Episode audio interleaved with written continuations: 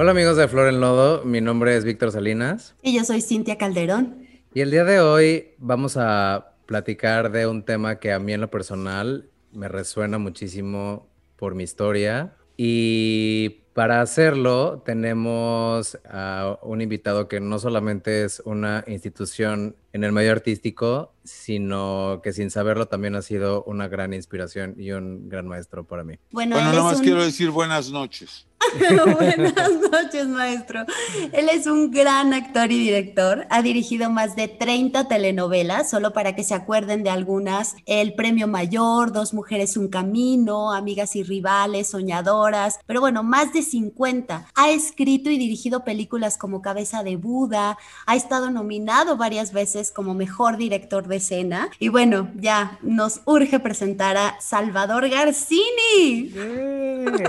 Buenas noches buenas, noches. Gracias Bienvenido, maestro. Bienvenido a Flor en Lodo. Gracias por aceptarnos la invitación. Y ah, son tantos años y, tantas historias que evidentemente nos va a faltar el tiempo para platicar de lo que, de lo que venimos a platicar hoy. Y bueno, todo esto que, que platicaba Cintia es como la parte el europeo, la parte que la gente ve, la fama, ¿no? Pero hay como toda una mm, historia detrás, que es la que me conmueve mucho y estoy muy agradecido de que logres compartir con nosotros que pues es las adicciones, ¿no? Yo lo, digo y me mueve justo porque, bueno, yo, yo tuve una historia con, con mi papá y que fue como el origen, ¿no? De mi adicción con el alcohol.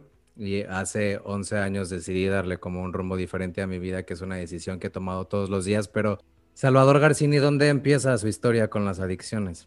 Mira, las adicciones en general tienen dos caminos, el camino de la luz y el camino de la oscuridad. Todo el camino que las adicciones producen luz, todo, todo el camino de las adicciones en donde se produce la luz, es parte de una inspiración y de una mente maravillosa. No todas las mentes soportan las adicciones. Por ejemplo, Agustín Lara saliendo de un centro nocturno, le dijeron, ay, sí, tú, ¿no? Compones muchas canciones muy bonitas y muy hermosas porque fumas mota, ¿no? Entonces Agustín Lara sacó un cigarro de marihuana y se lo entregó y le dijo, fúmatelo y mañana me traes una canción. Los Beatles son unos hombres que cuando entran en las adicciones descubren universos inconscientes formidables y orígenes genéticos de la mente humana y por eso logran crear eh, el sargento Pimienta, ¿me entiendes? Yo soy la Morsa y todo lo que sigue de esta etapa, ¿no? Pero son mentes brillantes, no son mentes destructivas. Entonces las adicciones en las mentes destructivas son terribles. Ok, yo no recomiendo las adicciones. Yo sé que todos nosotros tenemos una herida emocional y que en cada uno de nosotros hay un nicho para acomodar nuestra herida emocional a través del alcohol, de la cocaína, de la marihuana, de la morfina, etc. Yo conocí un pintor extraordinario que para pintar se inyectaba morfina sintética. Se daba un toque y empezaba a pintar. Era un pintor extraordinario, claro que su dolor interior era eh, fantásticamente doloroso. ¿Por qué? Porque las adicciones, la cocaína o lo que sea, es un sustituto de un vacío. La cocaína cuando te la metes por primera vez, como a mí me sucedió, en una agencia de publicidad, y entonces todos tenían que preparar una campaña para Teléfonos de México, y a mí se me ocurrió una. Entonces llegamos a la junta y nos decía, a ver, presenten sus campañas, presentaban cartones con muñequitos, casquitos, teléfonos en el espacio, cosas. Y yo de repente, y me dijeron, ¿y tú, Salvador? Y yo dije, pues no traigo nada. ¿Cómo? Bueno, traigo una idea saqué un papelito y dije, hablando se entiende la gente, teléfonos de México. Y esa fue la campaña. Era lo más simple, lo más sencillo, pero lo más contundente. Entonces, todos los publicistas de esa época pensaban que la cocaína te traía ideas luminosas. Y algunas veces sí. Y la adicción era por tener ideas luminosas. Pero si tú te pasabas de la rayita, ya era algo incontrolable donde no dormías en toda la noche y al día siguiente llegabas a trabajar y seguías sin dormir y según tú, luminosísimo creando ideas. Y algunas eran exitosas y por eso parecía ser que la droga era el camino para el éxito, en algunos casos. En otros casos la droga es el camino para la evasión. En otros casos la droga es el autocastigo que merezco por ser culpable. Entonces, como prácticamente lo dice Alcohólicos Anónimos, tu voluntad es incapaz de salir de las drogas. Como decía la otra vez, le comenté a Cintia, hay alcohólicos que aún no han bebido su primer trago. ¿Cómo es eso? No? Ya son alcohólicos, no han bebido su primer trago. ¿Por qué? Porque la enfermedad no es usar el alcohol. La enfermedad es por qué quieres usar el alcohol. Entonces, si hay alcohólicos que no han bebido su primer trago, es que ya traen la enfermedad. En el momento en que se encuentren frente a un rompope, van a acabar con media botella de mezcal adentro. Maestro, si para ti, si para ti era luminoso y era creativo y, tocabas todo este proceso, ¿cómo es que te das cuenta que tocas fondo o que ya no querías hacerlo? Mira, las drogas en México, todas, el principio de ellas es el hipismo. O sea, los hippies, yo llegué a la cola de los hippies, ¿no? Cuando los hippies ya eran, yo llegué y ahí fumaban marihuana y fumando marihuana leían a Lobsan Rampa, a Gibran Jalil Gibran, El retorno de los brujos, y todo era como un mundo místico. Y era esta onda de ir a, a, Oaxaca, ¿me entiendes? A ver a María Sabina, a Huautla de Jiménez, Oaxaca, donde llovía para arriba, porque las nubes estaban más abajo de las montañas y entonces la, lluvia era así como para arriba. O sea, tú estabas arriba de las montañas. Y ella era una chamán que tomaba los hongos como un ritual para abrir la conciencia espiritual y ver el desarrollo emocional del espíritu. Y entonces, pues había gente que se iluminaba. Fueron ahí este, escritores famosos, músicos famosos, y ella conducía los viajes. Este, hay un autor que se llama Jacobo Greenberg, que tiene, es un antropólogo que tiene toda una historia de María Sabina, en donde él tomó unos hongos con ella y, se iluminó. Entonces, como que hay dos maneras, ¿no? Como que, como que antes de que las drogas fueran comunes y corrientes, las usaban los, los chamanes para iluminarse. Entonces las drogas, bueno, yo tuve, tenía una frase muy bonita que decía, las drogas son maravillosas cuando las dejas, ¿no? O sea, las, drogas te pueden iluminar, un LSD te puede iluminar, ¿me entiendes? Entonces yo creo que, que las drogas no son buenas porque porque Dios no necesita elementos para estar con Él. No es a través de un elemento. Pero todos de alguna manera experimentan sensaciones, todos experimentamos sensaciones y momentos de una lucidez extraordinaria, y eso nos vuelve adictos a, a las drogas. Los momentos luminosos donde la creación es real. Pero esto depende de la mente y del espíritu. Ahora bien, las drogas, el espíritu un día ya no va a funcionar con las drogas, porque el ego se ha apoderado de la mente del drogadicto. Ya no usa la droga para inspirarse, la usa para castigarse. Entonces, el origen de las drogas es una herida emocional o una culpa. ¿De qué me siento culpable para autocastigarme con las drogas? Porque es mi manera de evadir mi responsabilidad de perdonarme. No me quiero perdonar me quiero castigar porque soy culpable. ¿De qué soy culpable? Ahí está el problema. ¿De qué soy culpable? ¿Cuál es mi culpa? El ego tiene una adicción a la culpa. Ahí está la, la adicción más terrible. Ser adictos a la culpa. Si soy culpable, merezco un castigo. ¿Y cómo elimino la culpa de mi conciencia y de mi inconsciente cuando todo mi... Eh, mi ADN de 10 familias atrás trae inscrito en mi ADN la culpa. Ahorita, perdón. El pecado. ahorita que lo dices, ¿tú te sientes culpable de, lo que le pasó a tu papá? Porque, por ejemplo, yo me siento, yo me sentía en, de niño y durante muchos años me sentía como responsable de las decisiones que tomaba el mío. ¿Tú te sentiste responsable de que él se fuera? No, ¿sabes cómo fue? Yo, yo, yo tenía cuatro años y mi mamá estaba hablando con los doctores y yo estaba sentado en una escalera que no, en donde no me veían y luego venía a la sala, ¿no? Yo estaba en una escalera, la sala estaba para allá. Entonces no me veían. Entonces oigo que los doctores dicen que mi papá está desahuciado y a los cuatro años entiendo que se va a morir. Entonces subo al cuarto de mi papá, donde está, y le digo, papá, dicen los doctores que te vas a morir. Cuatro años. Y mi papá, su hijo de cuatro años le está diciendo la verdad que le quiere ocultar toda la familia. Entonces mi mamá sube y le dice, mi papá, ¿qué dijeron los doctores? ¿Por qué me ocultas las cosas? ¿Por qué dices eso? Mi hijo me dijo que me voy a morir, él, él lo escuchó. Entonces mi mamá llegó y me regañó y dice, ¿por qué dices cosas que no sabes, que no entiendes? Yo le dije, sí las sé y sí las entiendo, por eso se las dije, porque a los cuatro años tú tienes una conciencia. Esto es en marzo. Pasa marzo, abril, mayo y junio. Y el 12 de junio es mi cumpleaños y mi papá hace un esfuerzo terrible para morirse el día 13 y no morirse en mi cumpleaños y se muere el día 13. Entonces, sí me siento responsable porque le anuncié su muerte y al mismo tiempo me siento abandonado porque creí que era más fuerte que la muerte él que él iba a vencer a la muerte porque me amaba tanto que no podía abandonarme, que yo necesitaba que me protegiera. Pero para mí es como una señal cósmica de algo que tengo que aprender. Es un destino extraordinario, diferente. A ningún niño de cinco años se le muere su papel el día de su cumpleaños, cuando él le avisó que se iba a morir. Entonces, bueno, eso es algo, muy fuerte. De ahí en adelante es algo terrible para mí. Es, todo un destino, es todo un aprendizaje, es todo un, lenguaje, es porque a mí, ¿no? O sea, soy un niño especial. O sea, cuando yo iba a la escuela y decía, no tienes papá, no, se reían, no tienen papá, este cabrón, ¿se te, murió tu papá, ay no mames, se le murió su papá, no tienen papá, o sea, es como un fenómeno.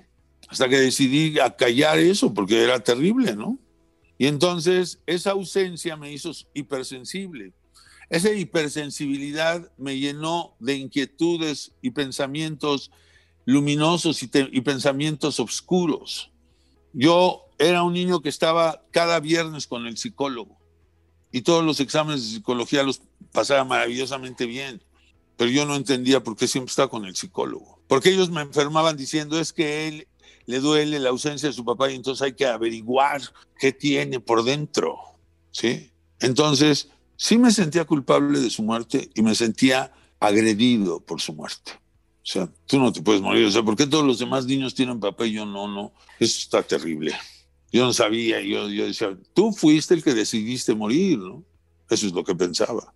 Bueno, de ahí tú tienes una herida emocional. La forma de la herida emocional no importa. Es el sentido de la herida emocional lo que importa. Un drogadicto o un alcohólico puede pasarse a los cinco años haciendo un dibujo precioso para su mamá. Lo termina, lo ilumina, todo, y entonces llega la mamá que es diputada, ¿no? Y el niño se levanta y le dice, mira mamita, el dibujo que te hice. Y dice, espera, mijito, ahorita no tengo tiempo. ¡Pum! Y se va y se cambia y dice, te das de cenar al niño y vengo, este, voy a venir hasta mañana porque va a haber sesión toda la noche. Entonces el niño se siente rechazado. Esa herida emocional no va a ser curada tan rápidamente y no parece nada. Y los papás dicen, qué raro que este, este sea tan raro y beba y, y se ahogue en alcohol, y, ¿no? Porque les da miedo vivir, nos da miedo vivir. Pero la solución es otra. La solución es el perdón. O sea, en el momento en que yo perdono el evento de la muerte de mi padre, lo deshago. Maestro, ¿qué es el perdón? ¿Cómo el perdón es un proceso de deshacimiento todo lo que perdonas lo deshaces. Pero el problema más grande del perdón es que perdones la realidad que vives. El perdón es un silencio donde te conectas con la voz silenciosa de Dios en vez de los gritos estridentes del ego. Entonces el problema arriba de las adicciones es el ego y el espíritu. El ego es la separación la separación de Dios, la separación de los demás, y el ego es que mi culpa la voy a proyectar en los demás, ¿no? Entonces, los, los, matrimonios que empiezan, no puedo vivir sin ti y acaban diciendo, maldito el día en que te conocí, es simplemente la transferencia de mi culpa en el otro. ¿Y por qué transfiero mi culpa al otro? Porque no me he perdonado. ¿De qué me tengo que perdonar? Es un trabajo interior, es un trabajo en el silencio. Pero puedes comenzar diciendo, en el amor de Dios yo me perdono. durante todo este día en el amor de Dios yo me perdono. Al menos en este día me perdono. Y en ese perdón empieza la paz. Y cuando empieza la paz, se deshace el sufrimiento. O sea, nosotros de alguna razón, inconscientemente, no sé por qué, nos sentimos culpables, inquietos, angustiados, con miedo al mañana, con miedo al amor. O sea, como te decía alguna vez, ¿no, Cintia? Nosotros le tenemos miedo al amor y amor al miedo. De tal manera que el miedo, que es el que conduce a las adicciones, es nuestro elemento fundamental para vivir. Hemos desechado el amor y hemos aceptado el miedo. Entonces nuestras relaciones son relaciones de miedo, donde lo que queremos es buscar el culpable. Entonces nos enamoramos de las personas que tienen más culpa. Ay, mira esa culpa que tiene esta puta, está buenísima esta culpa. Ay, me voy a enamorar de esta culpa para luego culparla a ella de mi desgracia o culparlo a él de mi desgracia. Y entonces, ¿qué es el perdón? No sentirme culpable, perdonarme para no sentirme culpable. O sea, cuando yo descubro que mi vocación es el arte escénico, yo antes de trabajar en, Televisa tuve éxitos contundentes de teatro. O sea, yo hice El Balcón de Jean Genet, fue un éxito maravilloso en la Casa del Lago. Hice Las Criadas de Jean Genet y fue un éxito maravilloso en El Granero. Luego hice El Sueño de una Noche de Verano, fue un gran éxito. Luego hice El Rey Lear, fue un éxito con López Tarso. Luego hice La Celestina y fue un éxito con Ofelia Guilmain. Luego hice Cuando la radio conmovió a México y fue un éxito. Yo entré a Televisa después de esos éxitos y tuve éxito ahí. Pero ya ahí empezaba a estudiar el, curso de milagros. Y entonces, el curso de milagros me, me preparaba poco a poco para no creer en el éxito del sueño, en el éxito de, un sueño vacío y banal. ¿No? Los grandes actores de ayer ya no son hoy nada. Se pierden, se olvidan. Las bellezas decaen. O sea, las grandes actrices que fueron hermosas se vuelven viejas y terminan siendo abuelas. Y luego ya ni de papel de abuela les dan. Y entonces dicen, pero si yo, yo fui una estrella, ahora ya no me pelan. Pues sí, señora, perdónenos, pero usted fue una estrella cuando nosotros no trabajábamos aquí. Los que trabajaban cuando era usted una estrella ya se murieron. Entonces, ¿qué es lo que te queda? Dios. Como tú quieras concebir a Dios sin religión, sin catolicismo, sin protestantismo, sin judaísmo, sin hinduismo, sin budismo, como tú concibes en tu corazón esta fuerza que te impulsa a vivir, esta fuerza que te impulsa a amar, esta fuerza que te impulsa a tener compasión, esta fuerza que te impulsa a tener dulzura y piedad. Eso siempre lo tendrás, porque esa es la semilla de Dios en ti. Y así te creó Dios. Pero el ego se apoderó de tu mente y destruyó todo vestigio de luz que había en ti. Y tú te creíste individual, único y solitario. Y todo lo que te sucede tú lo eliges. Es la lección que tienes que aprender. Es la nueva oportunidad que tienes de perdonar. Es increíble perdonar lo que para dices. deshacer. ¿Mande? Es increíble lo que dices, porque en las últimas corrientes, ¿no? Hay como, como estas corrientes que dicen que el dualismo, o sea, que esta visión dual es lo que ha destruido a toda la sociedad. Y es justo lo que estás diciendo. Sí, o sea, en la unificación, en la unción, ¿qué es la palabra expiación? ¿Qué quiere decir expiación? Perdonar. No, unificados todos en una sola mente.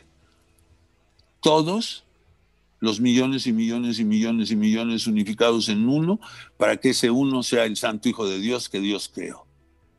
Lo que Dios crea, o sea, Dios no crea cosas que se mueren. Por lo tanto, nosotros no somos un cuerpo. El cuerpo es nuestro vehículo de comunicación. Pero no podemos darle nuestra identidad al cuerpo, porque el cuerpo es el, reino del ego, ¿no? O porque ahí estás comparándote si eres bonita o bonito.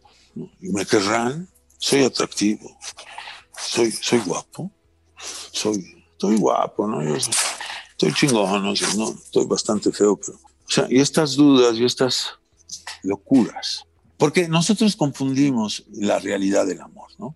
Nosotros creemos que si nos aman, el amor es real. Y no, y no, y no entendemos que el amor es solamente amar, que la satisfacción del amor está en amar. El amor sabe que la eternidad es real.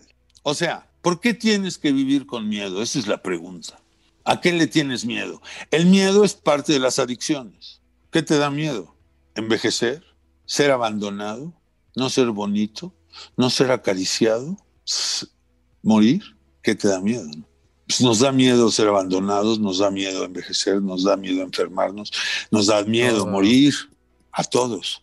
Pero cuando tú conquistas la paz, aceptas que eres inocente, desechas de tu vida la culpa, el miedo también se va desvaneciendo. Y ese miedo que te impide amar se vuelve amor. Y cuando ya no eres culpable, ya no tienes miedo. Y cuando has perdonado a todos los seres que están a tu alrededor, menos miedo tienes. Porque el perdón es un proceso de deshacimiento. Y hay que deshacer todo aquello que nos hace infelices y amargos. Maestro, ¿hoy qué le dirías a toda la gente que ha vivido tantas pérdidas? En medio de esta pandemia que estamos en medio de perdiendo la libertad, perdiendo a muchos seres queridos. Bueno, primero entregaría mi consuelo. Diría, si me pongo en tu lugar, te compadezco, te entiendo. Te sugiero que perdones la pérdida de tu ser querido, que la perdones para que seas libre y ya no tengas miedo. Y quiero que sepas que aunque nos cuesta mucho trabajo entenderlo, la muerte es una ilusión. La muerte no es verdad. Es otra ilusión.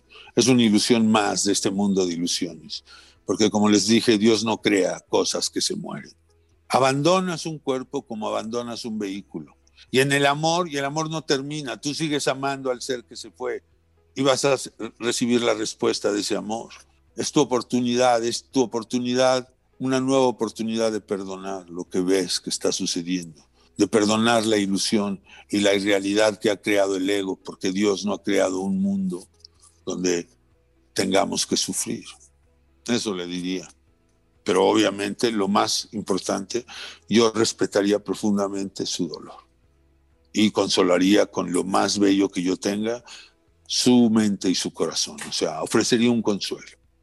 Porque la solución que yo doy pues es una solución que tú tienes que aceptar. Y entonces el, doliente me diría, ay, sí, qué fácil, ¿no? Perdonar que se muera cuando lo amaba tanto, ¿cómo? Qué fácil, ¿no? No, no, no. Pero cuando tú perdonas y dejas de, de autocastigarte, ya no te suceden cosas tan terribles, porque las cosas que te suceden te suceden por culpa, por autocastigos inconscientes. Entonces yo digo que el perdón a uno mismo es el principio de un estado mental en paz, donde la paz es el conductor de nuestros pensamientos y cuando nuestros pensamientos son luminosos, nada malo te puede pasar. Y qué difícil, ¿no? Porque la mente no para todo el tiempo. Por eso es que parte como de las herramientas es meditación, es oraciones, como parar estas creencias que todo el tiempo tenemos en la cabeza. Claro, es estar conscientes de lo que estás pensando. Presente. O sea, porque tú tienes 250 mil pensamientos al día o 300 mil pensamientos. Tú elige qué pensamientos son tuyos y qué pensamientos provienen del ego y del cerebro. El cerebro sería el ego y la mente sería el espíritu. La mente no es el cerebro. La mente es lo que realmente estás pensando, que es abstracto y energético. Y entonces tú eliges. Cuando a mí se me viene un pensamiento de, puta madre, qué, qué, gordo está este cabrón, qué feo se ve, ese pensamiento no lo puedo aceptar.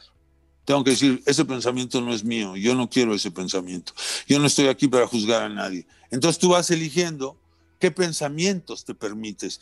Porque si tú te permites todo lo que piensas, pues entonces estás loco. No creas. O sea, tú tienes pensamientos terribles todo el día, ¿no? Así es. Pero esos pensamientos no necesariamente son tuyos. Estos no son. Tú eres el tomador de decisiones. Tú decides qué pensar. Y una de las cosas más hermosas que puedes crear en este mundo es no juzgar a los demás, no vertir juicios. Pues es que ese es un güey muy cruel, es un ojete, ese güey debería de morirse. Esos juicios no puedes vertirlos. Tú no tienes derecho a decir nada sobre la otra persona. Si lo que la otra persona te hace te duele, tú dices, esto que me hizo no existe. Yo lo perdono. Y no me duele porque no viene de ningún lugar. Y no voy a juzgar a mis hermanos, no voy a juzgar a los demás, no voy a emitir juicios, no voy a querer que unos sean superiores a otros, no, no voy a querer ser mejor que el otro, no voy a...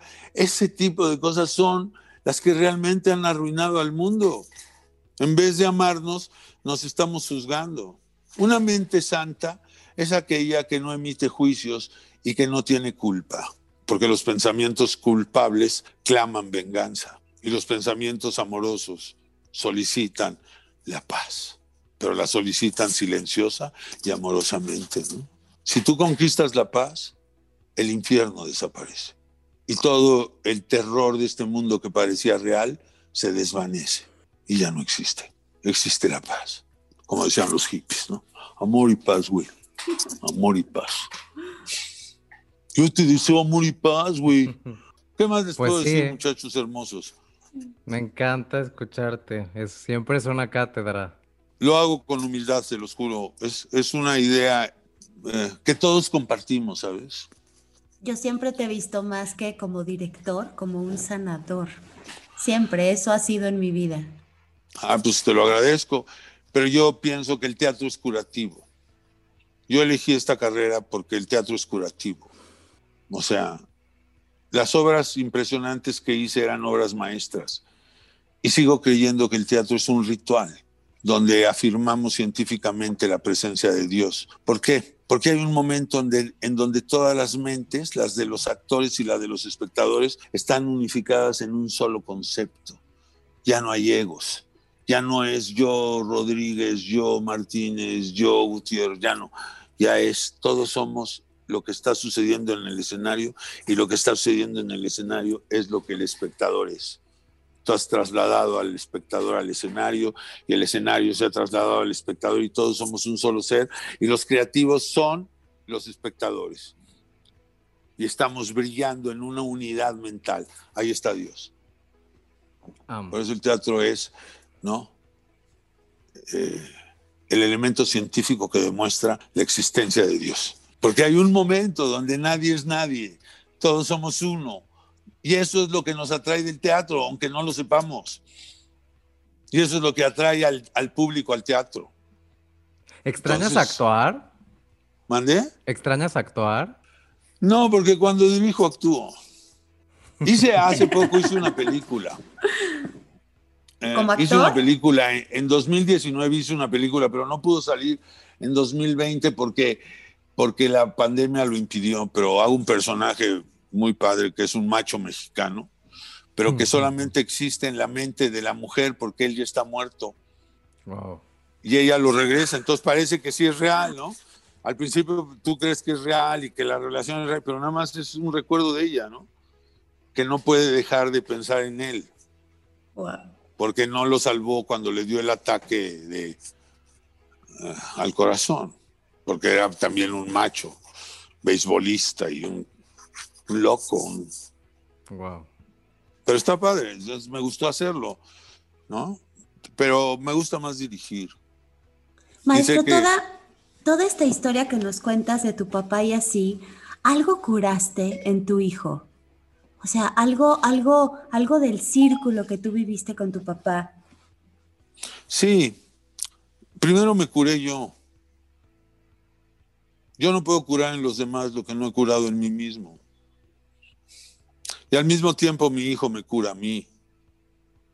Ok, mi curación sucede cuando cambio de pensamiento, cuando ya no culpo mi tristeza, ya no culpo que mi tristeza sea la, la, la consecuencia de la muerte de mi padre. Es más, decido no estar triste y decido perdonar frente a frente a mi padre muerto. Y digo, la muerte es una ilusión.